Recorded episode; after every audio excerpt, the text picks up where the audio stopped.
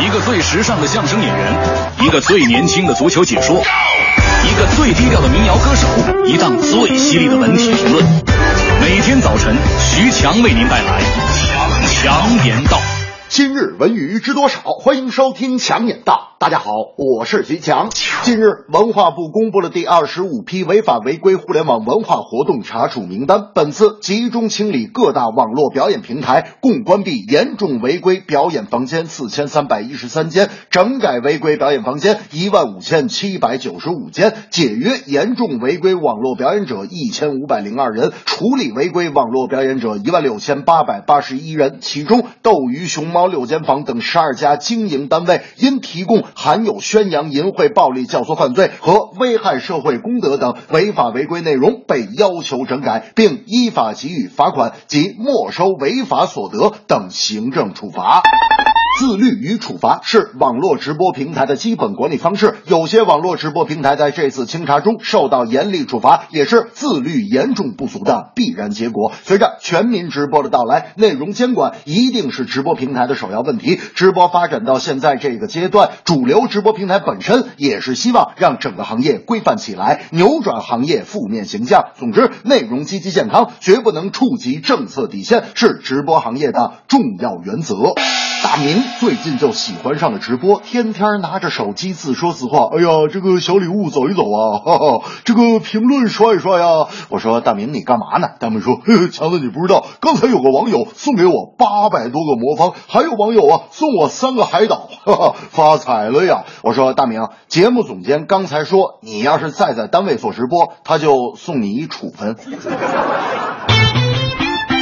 近日，欧洲杯表现不俗的意大利主力中锋佩莱和鲁能队签了一份天价合约，为期两年半，价值四千万欧元。欧洲杯意大利表现不错，只是互射点球输给德国，不少球员得到了欧洲各俱乐部的重新评价。佩莱和南安普敦仅剩一年合同，佩莱没有重返意甲的意愿，也没有追随器重他的孔蒂去切尔西，而是于无声处听惊雷，选择了进军世界杯困难户中国，而且是陷入保级泥潭的山东鲁能。